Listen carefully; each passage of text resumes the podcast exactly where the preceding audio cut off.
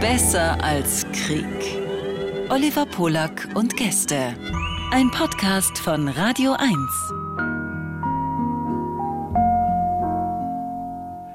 Willkommen zu einer neuen Ausgabe von äh, Besser als Krieg. Meine Gäste heute sind Lynn Hirse, in Braunschweig geboren und aufgewachsen. Mutter Shanghai, Papa Australien. Lynn sehr schüchtern als Kind, aber auch sehr brav. Sie spielte Querflöte, geht die Laterne singen ohne zu singen, liebt Mini-Milk-Eis und ist als Kind begeisterter Kelly Family Fan. Lynn hat Asien- und Afrikawissenschaften sowie Humangeografie studiert und ist heute Redakteurin und Kolumnistin bei der Taz. Ihre Kolumne heißt Poetical Correctness und sie macht bei, der, bei dem Taz Talk Critical Whiteness Bullshit mit. Als Kind war Lynn sehr viel alleine und wurde dadurch sehr kreativ. Sie produzierte schon im jungen Alter das Oma-Magazin, als ihre Oma für ein paar Wochen lang im Krankenhaus lag. Texte, Rätsel, aber auch politische Themen wie Krieg. Lynns Hamster heißt Krümel, wie der Hamster von Nils Holgersson, aber er wurde nicht nach ihm benannt, ganz im Gegensatz zum Wellensittich Martin, der nach der Gans Martin von Nils Holgersson benannt wurde.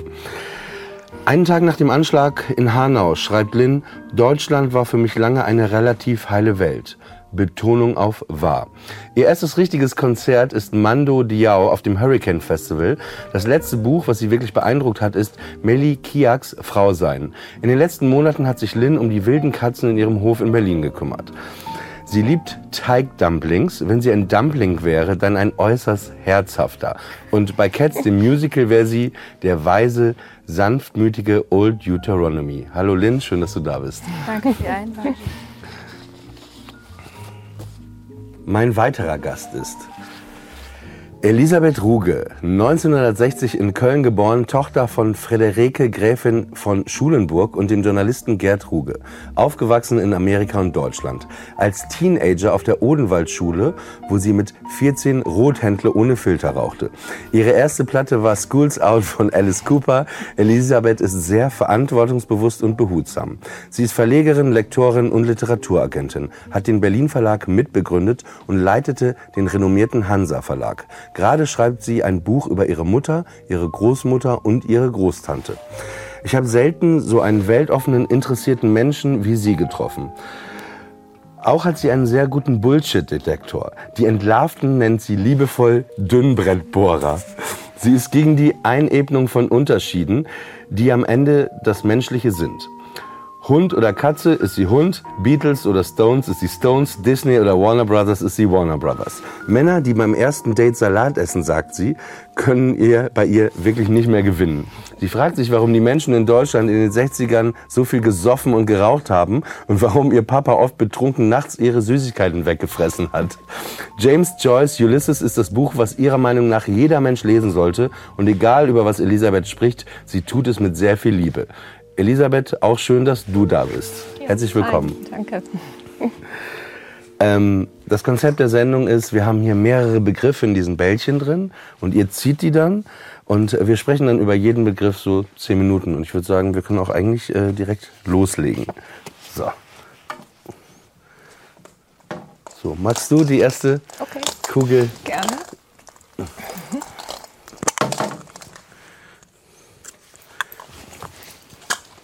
Gut. Dann bin ich mal ganz gespannt. Oh, Deutsch. ich, ich, mag, äh, ich mag, wie du selber schon das O davor gesetzt hast. Na, Was, was äh, bedeutet Deutsch für dich? Deutsch ist eine Sprache, die ich erst mit zehn Jahren gelernt habe. Also Deutsch ist etwas, was äh, mir erstmal sehr fremd war. Obwohl ich in Deutschland geboren wurde, bin ich mit zwei, drei Jahren nach Amerika gezogen mit meinem Vater, meiner Mutter, meinem Bruder und ähm, habe im Grunde genommen eine Kindheit und Jugend gehabt, die total amerikanisch war. Also ich habe jeden Tag auf die amerikanische Flagge ein Eid gesprochen in der Schule und habe die amerikanische Hymne gesungen und bin aufgewachsen, also mit, äh, mit Englisch und äh, englisch sprechenden Freunden und wirklich in dieser amerikanischen Kultur. Alle Cartoons, die ich gesehen habe, waren die amerikanischen Cartoons. Und ähm, ja, mit Deutsch, von Deutsch habe ich ähm, also von, vom Deutschen habe ich einfach wenig gewusst, wenig verstanden und wir waren auch sehr selten in Deutschland, weil es damals nicht so war, dass man andauernd irgendwie durch die Welt geflogen ist. So eine Reise war was Großes und ich kann mich eigentlich nur an zwei Reisen nach Deutschland erinnern in den sechs Jahren, als wir in Amerika gelebt haben. Und ähm, als wir zurückgezogen sind, war das eine schwierige Sache, weil meine Mutter nicht mehr bei uns war. Die war, hatte uns verlassen, weil sie sehr krank war. Äh, unser Hund, mein geliebter Hund Teddy, ein großer Riesenpudel, mit dem ich aufgewachsen war, wurde an dem Tag, als wir in Bonn-Bad Godesberg in ein Haus zogen, zum Einschläfern rausgetragen, weil er die Rückreise nicht mehr geschafft hatte. Er war schon ganz alt. Und dieses Bonn-Bad Godesberg, in das wir da kamen, das war äh, mir einfach total fremd, muss ich sagen. Und das Deutsche ist etwas, mm, was mir jetzt natürlich viel näher ist. Ich würde auch immer sagen, ich bin eine Deutsche. Aber ähm, ich fühle mich hier immer noch etwas fremd in diesem Land, was ich aber gut finde. Also ich finde diesen Zustand sehr angenehm. Also irgendwo zu leben. Ich glaube, dass ich dadurch auch mehr Geduld mit den Deutschen habe, mehr Sympathie für die Deutschen letztlich, ähm, weil ich vielleicht mich nie so ganz dazugehörig fühle und deswegen auch nicht so angespannt bin, wenn es, äh, wenn es ums Deutschsein geht. Wie, wie, wie ist es bei dir? Äh, fühlst du dich deutsch? Hm.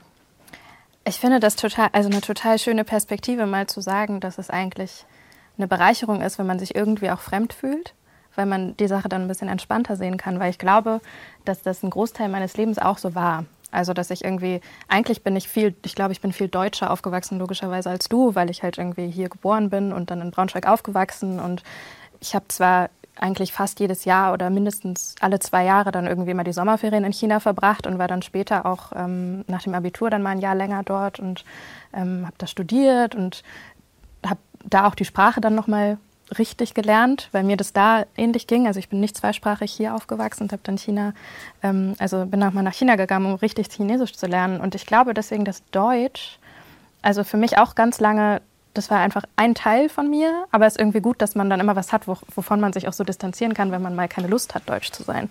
Dann konnte man halt, also die blöden Sachen an Deutschland kannst du halt dann einfacher auslagern und kannst du sagen, ach nee, ja, das, das ist jetzt so typisch deutsch und manchmal tappt man sich dabei, dass man das dann doch irgendwie natürlich auch in sich trägt, aber ich glaube, hm, ich finde das schön, das auch mal so rum zu betrachten, weil ich sagen würde, in den letzten Jahren hat sich das eher verändert, dass Deutsch extrem viel negativer konnotiert ist bei mir als irgendwie in der Zeit, als ich aufgewachsen bin. Warum ist das so, glaubst du?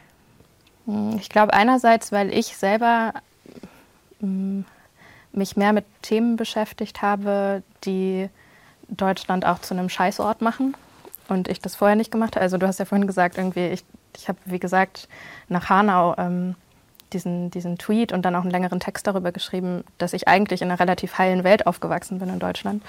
Und ähm, das ist jetzt nicht erst mit Hanau passiert, aber schon so ein bisschen mehr mit diesem ganzen Journalistinnen-Dasein und sich mehr mit ähm, Politik beschäftigen und auch aktiv mehr mit Politik zu beschäftigen ähm, und mit Gesellschaft, dass ähm, mir Deutschland nicht, nicht unbedingt immer fremder geworden ist, sondern dass ich ähm, eine größere Abneigung entwickelt habe gegen das, was Deutschland auch alles ist, vor allem institutionell und, und strukturell. So. Du, du, äh, du nix so. Was, was magst du nicht an Deutschland? Was mag ich nicht an Deutschland?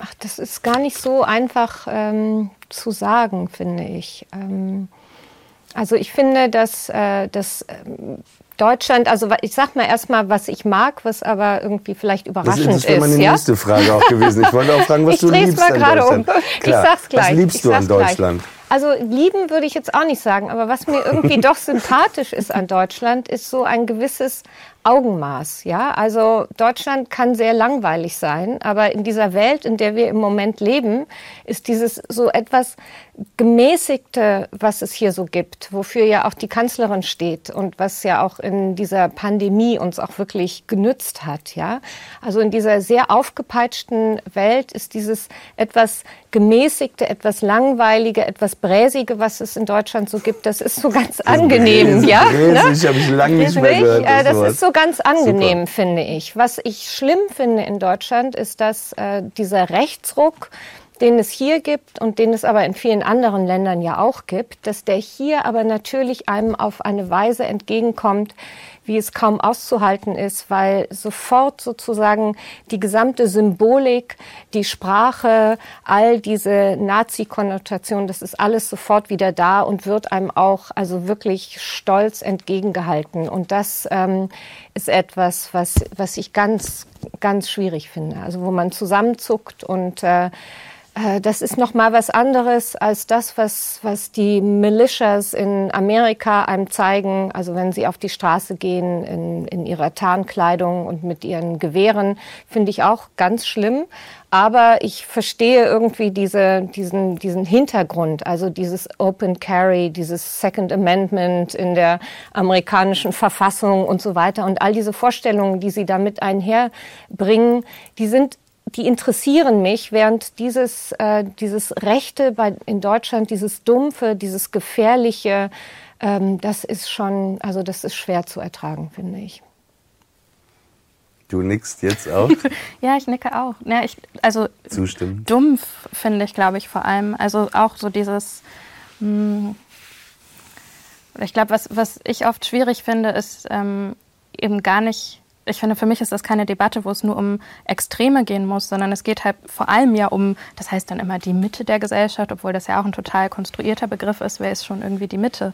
Aber die meisten, die sich halt so als DurchschnittsbürgerInnen verstehen, ähm, die aber selber nicht ihre Rolle, glaube ich, anerkennen, in dem, also ihre Rolle, die sie spielen in dieser Erzählung ähm, und die eben leichter sagen können, ich duck mich da weg oder ich zeige mit dem Finger auf irgendwen anders oder so. Also ich glaube, was mir total fehlt, auch in dieser aktuellen Debatte um Rechtsruck, die, also was heißt überhaupt die Debatte? Also das ist dann eh wieder die Frage.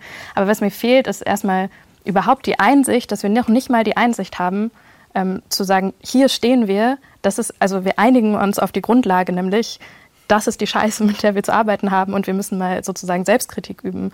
Und ich habe das Gefühl, da stößt sich schon ganz oft, also wir fangen gar nicht am gleichen Punkt an zu diskutieren, und deswegen sind auch so viele Leute müde, immer wieder zu diskutieren, ähm, weil man immer erstmal sich erklären muss, also so ähnlich wie in einer Rassismusdebatte, so sich erklären muss, um zu sagen, ja übrigens, es gibt Rassismus. Also niemand will so in die Diskussion einsteigen, wenn man sich schon länger damit beschäftigt hat, dass das halt irgendwie ähm, Grundvoraussetzung sein müsste. Mhm. Ja. Was liebst du an Deutschland? Ich würde es so ähnlich sagen wie Elisabeth Liebe, ist für mich für andere Sachen reserviert, glaube ich, und nicht für Staaten. Aber ähm, natürlich ähm, habe ich in meinem Leben hier Dinge geliebt und liebe auch immer noch bestimmte Dinge. Ich glaube, ich schätze sehr, das klingt jetzt vielleicht sehr ähm, so trocken, aber Jahreszeiten zum Beispiel. Das ist ja was, was ich dann immer so im direkten Vergleich zu China hatte. In China gibt es nicht diese Art der ausgeprägten Jahreszeiten, wirklich Frühling, Sommer, Herbst und Winter zu unterscheiden. Es gibt arschkalte Winter, also in Shanghai zumindest, wo es dann auch keine Heizung gab und so und mhm. irgendwie man dann mit Heizdecke oder sowas im Bett liegt und äh, den ganzen Tag in Downjacke, aber auch in Innenräumen verbringt und so. Und irgendwie hier finde ich, dass es Jahreszeiten gibt, ähm, ganz großartig und bin auch, also leide ein bisschen darunter, falls das verschwinden sollte. Ähm, auch aus so Gefühlsgründen und nicht nur aus natürlich schlimmen Gründen, die mit der Klimakrise ist zu tun eine ganz haben. Gute, ist eine ganz gute Orientierung, finde ich auch so für, für den eigenen Rhythmus. Äh, äh, welches ist deine Lieblingsjahreszeit? Sommer. Echt? Ja, ich habe sehr niedrigen Blutdruck und friere immer. Deswegen, und ich schwimme wahnsinnig gerne. Also ich ähm, schon als kleines Mädchen habe ich nichts mehr geliebt, als äh, im Wasser zu sein, im Meer oder in jeder Art von Wasser. Und, ähm, und das, deswegen liebe ich den Sommer auch so. Ich liebe auch die Gerüche im Sommer. Ich liebe das geschnittene Gras. Also das ist ja so ein, so ein amerikanischer Geruch für mich, so in den Suburbs, das frisch geschnittene Gras, nicht? Das ist herrlich. Okay, äh, ich würde sagen, nächstes Thema.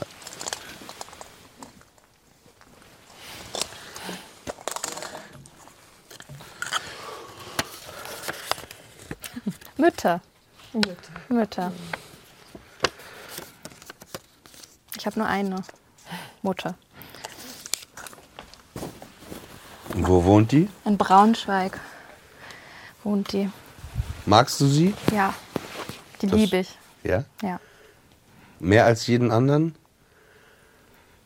Ich, ich meine, es gibt ja sehr verschiedene Formen von Liebe. Und ich glaube schon daran, dass die Liebe zur Mutter eine ganz ähm, besondere Form der Liebe ist. Das heißt nicht, dass das die größte ist oder so. Die ist auch zum Teil am belastendsten vielleicht und am anstrengendsten und herausforderndsten. Aber ähm, meine Mutter gehört auf jeden Fall zu den wichtigsten Menschen in meinem Leben. Wenn ich, also ich bin immer vorsichtig damit zu sagen, der wichtigste Mensch, aber ja. Und das ist auch ähm,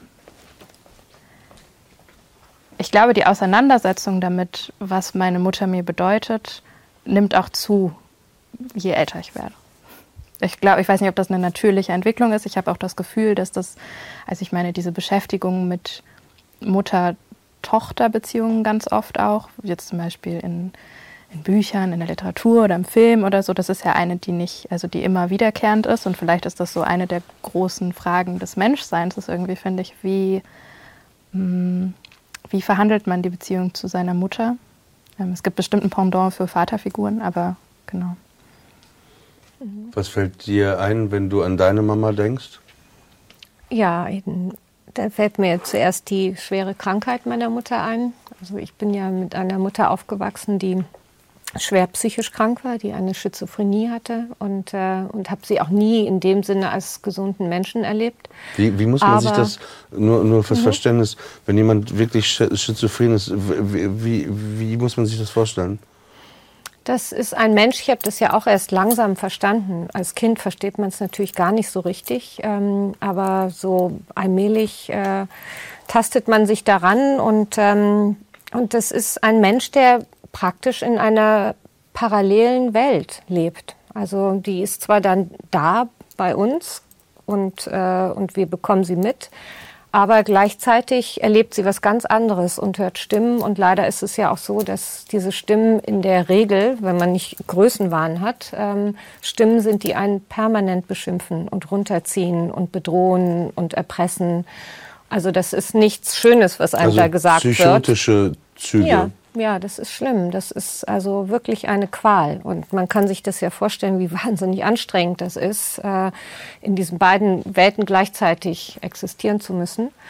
Und äh, ich denke eben aber auch an, an meine Mutter als einen, einen wirklich schönen Menschen im Sinne von, von so innerlich, äußerlich schön. Einfach ein, ein schöner Mensch, der trotz der vielen Psychopharmaka, die sie nehmen musste, ähm, und, und diese schweren, schweren Medikamente und auch der anderen Behandlungen und auch der Last dieser Krankheit ein, ein, ein wirklich ähm, strahlender Mensch war. Das haben mir die Ärzte auch öfter gesagt, dass sie das selten gesehen haben, dass die Persönlichkeit eines Menschen so äh, so, so lebendig ähm, bestehen blieb, trotz dieser, dieser Medikamentenlast. Das, und sie das, hatte das immer, diese Krankheit? Ja, also sie hat und das als junge Frau, ist das ausgebrochen. Du hast das als Kind dann wahrscheinlich gar nicht verstanden, ne? Nee, ich habe eben nur verstanden, dass, ähm, dass es manchmal Situationen gab, wo, wo mein Bruder und ich uns auch besser zurückgezogen haben. Und sie war ja auch lange, lange Strecken nicht da.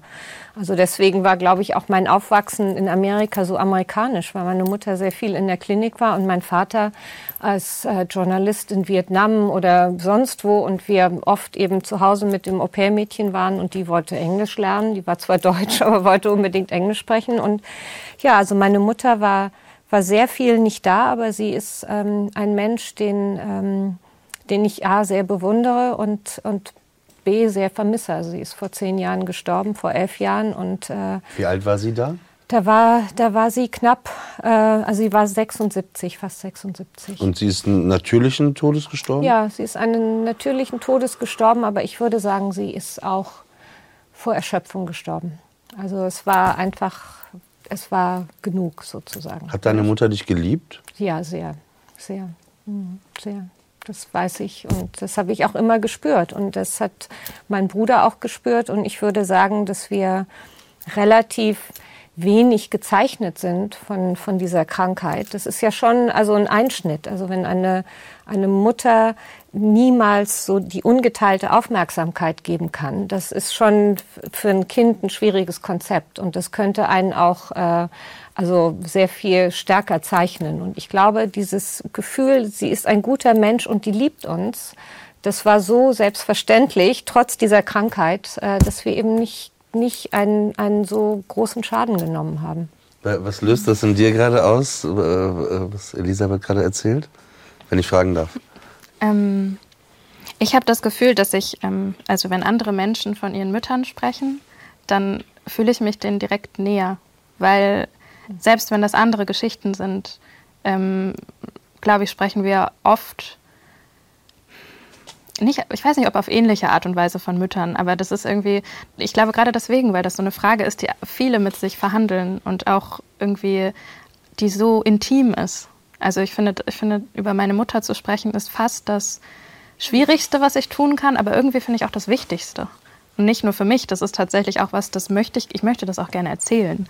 Also ich möchte es gerne aufschreiben, ich möchte es gerne teilen, ähm, weil ich auch merke, wenn ich die Empfängerin davon bin, also wenn ich merke, dass andere ihre Geschichten über ihre Mütter teilen, dann tut das was in mir, wofür ich gar kein richtiges Wort habe, aber das ist, glaube ich, eins von diesen schönen Dingen, die irgendwie so verbindend sind, ähm, auf eine Art und Weise, dass das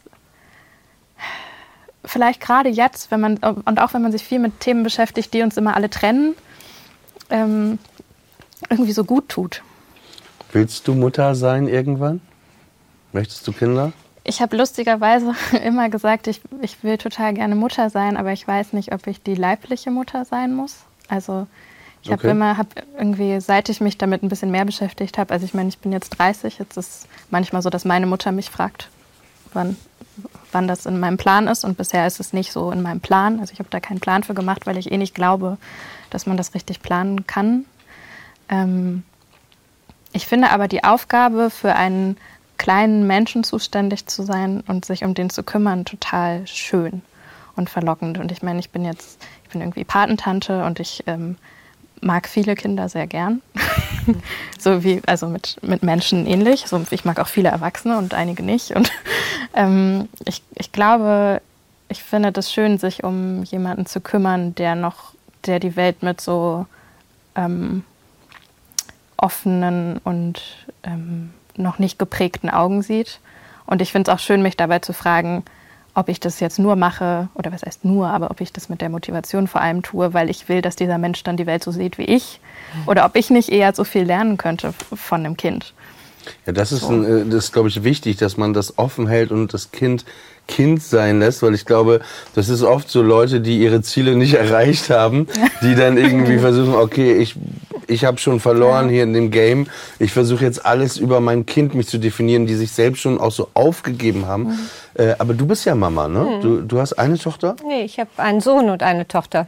Genau, einen Sohn, der jetzt 24 ist und eine Tochter, die 22 ist. Und ähm, ja, also ich finde es auch interessant, wenn man sich dann seine Kinder anschaut und all die Sachen sieht, die die können, die man selber nicht kann. Ähm, bei uns ist es ganz eindeutig die, die Sportlichkeit zum Beispiel. Also ich habe zwei extrem sportliche Kinder und äh, bin selber also wirklich ähm, sehr äh, sehr nachlässig im Sport und ähm, und das ist einfach schön zu sehen. Ist auch sehr befreiend. Also wenn man sieht, da wachsen Leute heran, denen hat man irgendwie das Erbgut mitgegeben, dann hat man sie irgendwie mehr oder weniger erzogen und ihnen versucht, so ein paar Dinge, die einem wichtig sind, mitzugeben.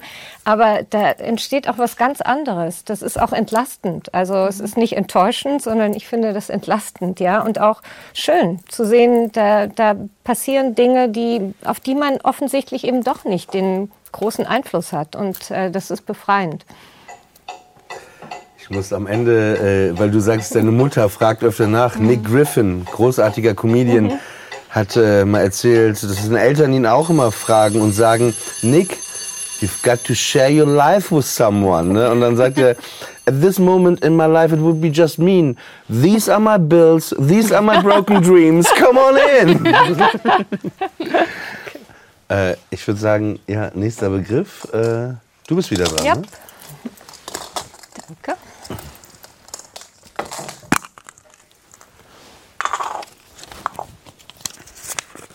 Oh. Nein! Mal um. Oh no. Warum? Corona. Corona. Wo warst du, als du das erste Mal von Corona gehört hast? Aber, aber wa- wann war das bei, bei dir? Wo, wo ist dir Corona, weißt du noch, wo dir das das erste Mal begegnet ist, wo du da gerade warst? Also so richtig das erste Mal weiß ich es ehrlich gesagt nicht, aber ich würde zum Beispiel schon sagen, dass ich da, weil das ja in China noch früher angefangen hat, ähm, das war ja schon im Dezember, ähm, dass ich eigentlich seitdem in so einem totalen Unruhemodus war. Also ich glaube, so ein bisschen zeitversetzt zu dem, als es hier so losging, war ja Anfang März. Und ich war eigentlich schon ab, also ab Dezember und vor allem, weil man da noch so total wenig wusste und noch viel weniger Informationen ja so da waren, ähm, habe ich immer nur so über, über Weixing, also WeChat, diese, diese chinesische App, ähm, von, von meiner Familie immer so ein bisschen Infos bekommen, was da gerade los ist. Und dann hat irgendwie mein Cousin mir einmal so ein kurzes Video geschickt. Und das fand ich so unfassbar gruselig. Das war, da saßen die im Auto und sind so in ihr kleinen, die haben so Wohnblöcke wie so ein Compound. Das ist jetzt nicht total gated, aber schon, wo man so reinfährt. Und die saßen im Auto und vor denen war so ein Krankenwagen zu sehen. Und es war dunkel, es war abends. Ähm, und dann haben die gerade jemanden auf so einer Liege aus einem Haus da in diesem Wohnviertel sozusagen rausgezogen und drumherum, das sah aus wie so ein Gewächshaus mit so einer durchsichtigen Plane und die Leute alle in diesen krassen Schutzanzügen und so. Und ich habe vorher, und das muss irgendwie Ende Dezember oder Anfang Januar oder so gewesen sein. Und vorher war ich schon auch besorgt, aber hatte immer versucht, nicht so diese, diese komische Corona-Panik zu kriegen, die ja dann alle irgendwann hatten. Und ab dieses Video hat aber dann so viel mit mir gemacht und ich glaube, da war ich ganz lange so, mh, also vor allem in Sorge um meine Familie in China erstmal, bis es dann überhaupt erst hier ankam. Ähm, weil es da aber auch noch für ganz viele eben nicht so präsent war. Also ich weiß auch, dass ich hier mit vielen Bekannten und, und Freunden und Freundinnen gesprochen habe und die, ähm, für die das noch so ein, okay, das ist so ein Virus irgendwo anders auf der Welt Gefühl gewesen ist. Hattest du schon eine Ahnung, dass es rüberkommt oder war das so weit weg eigentlich? Nee, ich würde jetzt nicht sagen, dass ich es schon gut vorhergesehen nee, eine hätte. Ahnung, aber, aber es war so ein bisschen, wie man das ja manchmal kennt. Ne? Dann ist irgendwas am anderen Ende der Welt und man Ja. sagt, ja, ja, tut mir leid für euch, aber kein Ja. Problem. Und wo, war, wo warst du, als du... Äh, Ich weiß gar nicht genau. Ich war auf jeden Fall in Deutschland und ähm, ich weiß auch nicht, warum ich doch relativ früh, denke ich, so ab Ende Januar das Gefühl hatte, dass das ist was Großes, was uns beschäftigen wird, wo man aufpassen muss. Und äh, wir sind auch, also wir haben schon in, in der Agentur also gegen Ende Februar angefangen, uns langsam in so eine Art Homeoffice zurückzuziehen, bevor es diesen Begriff eigentlich gab. Also ich, ich weiß gar nicht, es war vielleicht, dass man die richtigen Nachrichten zum richtigen Zeitpunkt gelesen hat, Leute gelesen hat, die man ernst nimmt, wo man sich das irgendwie zusammenreimen konnte. Es liegt vielleicht aber auch daran, dass ich ähm, relativ viele ältere Menschen in meiner Familie habe, auch einige Menschen, die sehr ernsthaft krank sind und man sofort äh, in diesen Modus kam, sich zu überlegen, was das für die bedeutet. Und, ähm, und das hat auch in unserer Familie also für sehr viel Unruhe gesorgt und äh, ich habe sehr viel Familie in England und habe äh, da also mehrere Covid-Cases miterlebt und auch einen, einen Fall ähm, von einer Erkrankung im März, äh, wo wir bis jetzt nicht genau wissen, ob das wirklich gut gehen wird, nicht? Also weil die Folgen sich so hinziehen und doch sehr dramatisch sind. was sind das für Folgen? Das sind vor allem eben Folgen von einer unglaublichen Schwäche und Mattheit, die dann eben, wenn jemand sowieso schon älter ist und sehr mitgenommen ist von dieser Krankheit, einfach dazu führt, dass, dass er sich sehr schlecht bewegen kann und so ganz allmählich dieser ganze Muskelapparat und alles so runterfährt. Ähm, Abgesehen von, von der Betroffenheit von inneren Organen, Nieren, Leber, weiß man ja. Also das ist schon eine sehr, sehr heimtückische Krankheit, ein sehr gefährliches Virus. Und ähm, Glaubst du, dass es ein äh, Virus ist, was natürlich entstanden ist? Oder glaubst du, Ja. dass es äh, vielleicht doch aus dem Labor versehentlich äh, irgendwie rausgedingst ist? glaube ich nicht. Also ich, ich glaube, da ist was, vielleicht was untersucht worden, aber ich gehe mal davon aus, dass es tatsächlich also einen natürlichen Ursprung hatte und vielleicht bei diesen Untersuchungen unvorsichtig vorgegangen worden ist, aber dass da irgendwie heimlich irgendein eine eine chemische Waffe oder sonst irgendwas gezüchtet wurde, was, äh, was dann äh, China auf den Rest der Welt äh, losschicken wollte. Also das glaube ich auf keinen Fall. Also da sehe ich keine Wobei Veranlassung ja zu. sagen, Ja, ja, wobei man ja auch sagen muss, dass das andere ja, ich versuche mich jetzt gerade nur in so einen Verschwörungstheoretiker reinzuversetzen.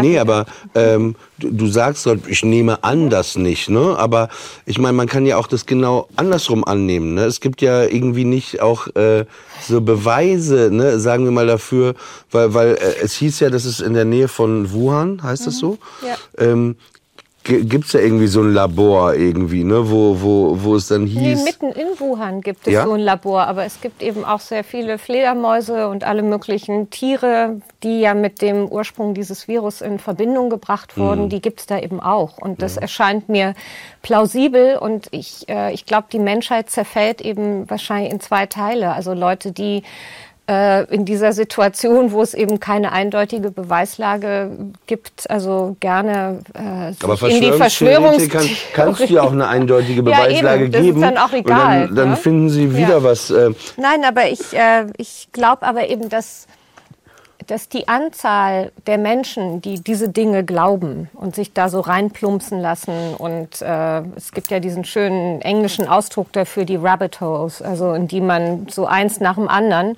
Leute, die überhaupt nicht radikalisiert werden wollen, die eigentlich gar nicht äh, anfangen als Verschwörungstheoretiker, wenn sie um 22.30 Uhr ihren Laptop nicht hochfahren und dann aber um 5.30 Uhr praktisch also äh, ja, QAnon-Anhänger geworden sind, nicht Proud Boy, äh, Abonnent und ich weiß nicht was alles, weil sie eben da so durchgeführt werden. Ich glaube nur, dass, ähm, dass es eben doch verhältnismäßig wenig Leute sind. Also das klingt jetzt vielleicht crazy, das zu sagen, aber ich glaube, also nicht das wird so crazy wie die anderen Sachen, die Ja, du heute genau. erzählt hast. Doch, nein, doch, nein, nein. ich nein. glaube schon, dass viele Leute denken, dass wir inzwischen in einer Gesellschaft leben, wo ein Großteil der Menschen diese Dinge glaubt. Und das, das glaube ich nicht. Also noch Also ich nicht. Ich, vielleicht werde ich eines Besseren belehrt. Ich glaube einfach nur, dass dass äh, wenn wir diese Demonstrationen eben also gegen Corona und gegen Maske tragen und gegen Unfreiheit und was weiß ich was alles, wenn, wenn wir die uns anschauen und immer dann suggeriert wird, das ist praktisch eine ganz wichtige Stimme aus der Mitte unserer Gesellschaft. Das finde ich kompliziert. Ich will nicht sagen, dass man das nicht ernst nehmen soll, Nee, aber ich aber- glaube, aber es ich ist finde, in doch eine etwas missleitete Minderheit. In Deutschland können die Leute vor lauter Freiheit die Freiheit nicht sehen, habe ich manchmal das Gefühl. das stimmt, das stimmt.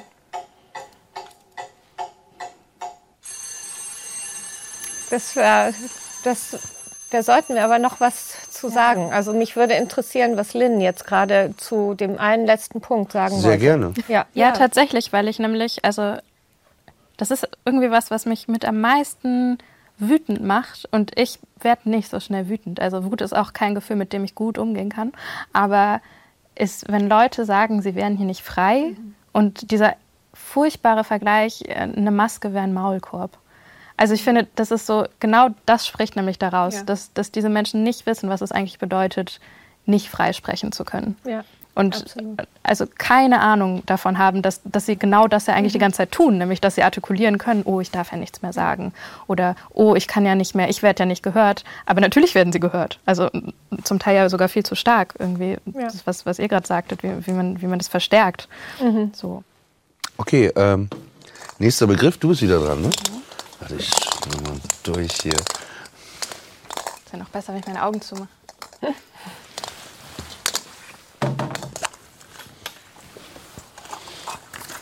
Jetzt kommt wahrscheinlich was ganz Schlimmes.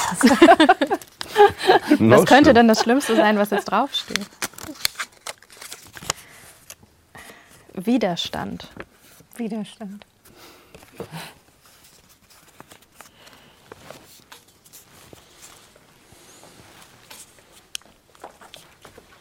In welcher Situation in deinem Leben hast du den meisten Widerstand geleistet? Habe ich den meisten Widerstand geleistet? Oder den größten, den stärksten? Den stärksten Widerstand. Ja, also da. Gibt es irgendwas, wo du, wo du im Nachhinein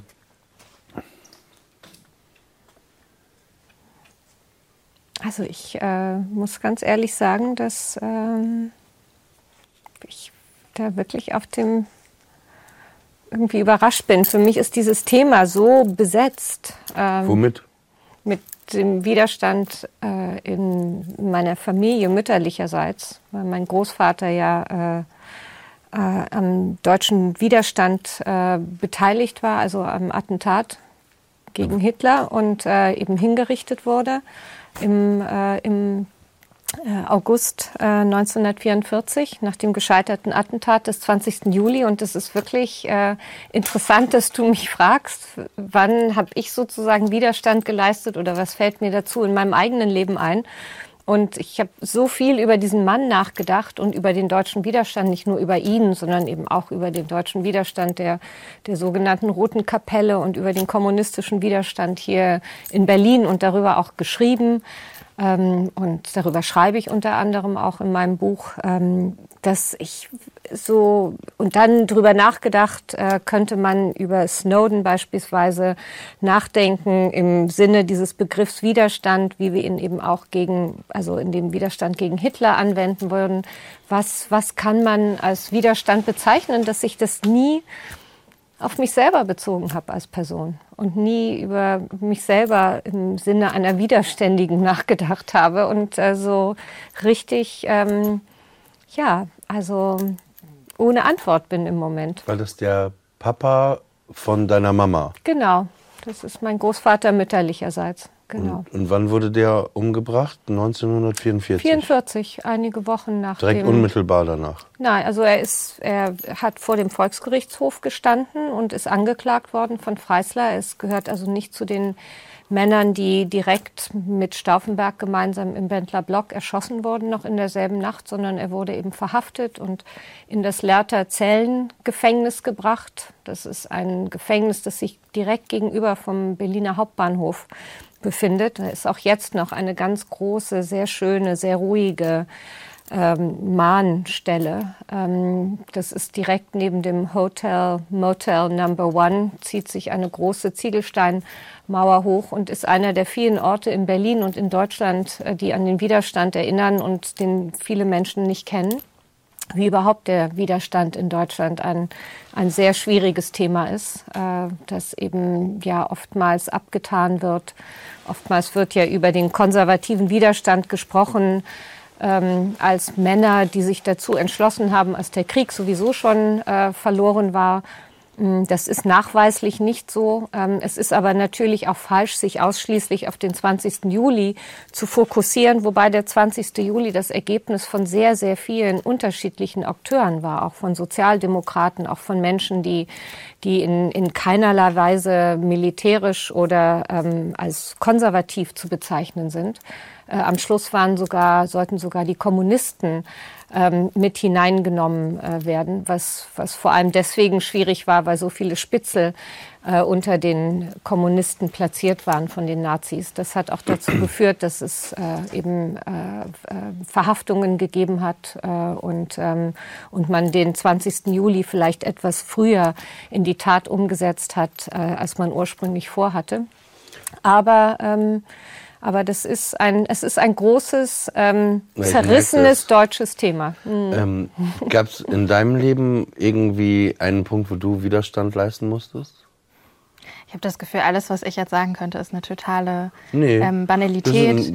Ein, also ich erinnere mich an keinen Moment, also außer wirklich so ganz so totale Kleinigkeiten wie ähm, ich wollte um auf gar keinen Fall bei meinem Seepferdchenabzeichen darunter springen müssen von diesem 1 Meter Block und dann musste ich geschubst werden. Mhm. Aber und habe mich gewehrt und habe mich also so, aber das ist eine total andere, total andere Szene. Ich war vielleicht auch ein bisschen, ähm, aber das ist, glaube ich, alles eher Widerstreben als Widerstand. Und ich glaube, Widerstand, auch ich selber würde sagen, dass ich mich selber auch nicht als eine ich würde, ich habe diesen Begriff noch nie mit mir selbst in Verbindung gebracht. Was nicht heißt, dass ich vielleicht noch nie irgendwie in einer Situation mal widerständig war. Aber ich habe da tatsächlich noch nie so drüber nachgedacht und mich auch nie damit irgendwie identifiziert und gesagt, ich bin jetzt, ich bin jetzt die Widerständige. Bei mir war ja. das so, ich weiß nicht warum. Also ich habe eine Ahnung, ich hatte auch immer so einen Gerechtigkeitssinn als, als in der Schule. Und ähm, ich weiß, dass ich in Papenburg im Emsland, äh, Provinz groß geworden, dass es ein Mädchen kam zu uns in die Klasse, da war ich 14, 15. Ne? Die war türkisch, äh, die hieß Beyhan und ähm, das werde ich nie vergessen. Und ähm, die kam dann rein und da gab es sehr wenige türkische Menschen zu der Zeit. Es war so Ende der 80er, glaube ich, Mitte, Ende der 80er. Ne? Und es war auch die Menschen waren nicht so beliebt, ne, in so, einem, so, so einer kleinen Stadt und so, ne. Außer die haben halt guten Döner gemacht, ne. Und ähm, die kamen in unsere Klasse, werde ich nie vergessen. Und niemand wollte neben der sitzen. Ne? Niemand wollte einfach neben der sitzen und dann war die einmal nicht da und dann wurde auch öffentlich drüber diskutiert. Dann hieß es ja, die riecht komisch und dies und das und ganz unangenehm. Und als sie das nächste Mal kam, da habe ich als erstes meine Schultasche genommen um meinen Tisch und habe den sofort irgendwie äh, neben sie, weil ich eben auch dieses Gefühl, diese Aus vielleicht natürlich auch kenne, ne, der Ausgrenzung, weil ich auch anders war aufgrund meiner äh, Geschichte meiner Familie. Und, und dann ist das so eine, so, so eine Selbstverständlichkeit, ne, die vielleicht in einem drin ist, weil man Ja. eben diese Empathie hat. Ne? Ja. Ich glaube, das ist auch wichtig, was du sagst, dass wir vielleicht auch ähm, lernen, diese kleinen Geschichten des Widerstands als solche zu erzählen. Also ich würde, also das, das, für mich ist das auf jeden Fall so eine Art Anregung, tatsächlich mich mal mit diesem Begriff zu beschäftigen, weil ich glaube, dass all diese Geschichten nämlich ganz klare Formen des Widerstands sind und da würde ich dir dann total recht geben. Ich glaube nur, dass die ähm, öffentlich ganz oft nicht so wahrgenommen werden. Und das liegt ja auch oft daran, weil man noch keine Vorlage hat. Also weil es noch nicht andere gibt, die schon davon erzählen, dass sie auf diese Art und Weise Widerstand geleistet haben oder leisten. Ähm, Ja, ich glaube, ähm, ich glaube, dass es erstens äh, für mich einen großen Unterschied macht, eben in einem demokratischen Land zu leben. Also das, was jetzt äh, am 20. Juli passierte oder eben auch schon, schon viel früher im kommunistischen Widerstand äh, im Dritten Reich. Aber wir haben ja auch über, über China gesprochen, über Meinungsfreiheit, über die Freiheit, sich äußern zu dürfen. Und ich habe ja auch Zeit in der Sowjetunion verbracht. Ähm, da ist, da, da würde mir das Wort Widerstand, glaube ich, viel schneller einfallen, ja. Und jetzt in Deutschland vielleicht auch wieder, wo wir es plötzlich tatsächlich wieder, also im, mit, mit Nazis zu tun haben, die aufstehen und sagen, ich bin ein Nazi oder ich bin ein Faschist oder was immer, nicht? Bisher hatte man eben eher wenig das Gefühl, natürlich gab es immer Sachen, die man änder- ändern möchte, die, die besser werden müssen, überhaupt keine Frage. Aber dieses große Thema, dass man Widerstand leisten muss, nicht? Das, äh, das ist vielleicht etwas, was jetzt eben auch durch Snowden im Übrigen, ja, äh, vielleicht wieder aufgetaucht ist, nicht? Also, dass Snowden uns gezeigt hat, äh, wir werden in einem Maße eben von, von, von ausgehorcht, ja. Äh, Und da gibt es einen massiven Vertrauensbruch, um dieses Wort Vertrauen nochmal äh, zu bemühen, wie wir es uns, glaube ich, alle nie vorstellen konnten. Und da hat ein Mensch wirklich also einen, einen großen Akt des Widerstands geleistet und uns alle im Grunde genommen ähm, dazu aufgerufen, Widerstand zu leisten, um etwas noch zu retten. Also eben nämlich unsere pluralistische, demokratische, freie Gesellschaft. Und da sind wir vielleicht inzwischen in einer anderen Phase. Ich finde, das ist ein gutes Schlusswort. Ich bedanke mich sehr, dass ihr meine Gäste wart. Lynn Hirse, Elisabeth Ruge. Ähm, ja, es hat mich auch ähm, sehr äh, angeregt, worüber wir hier gesprochen haben. Ich hoffe, euch, Sie zu Hause auch, äh, vor den Fernsehern, vor den Radiogeräten, vor den Computern, äh, mit dem iPhone in der Hand. Und äh, das war besser als Krieg und äh, besser als Krieg ist besser als Krieg.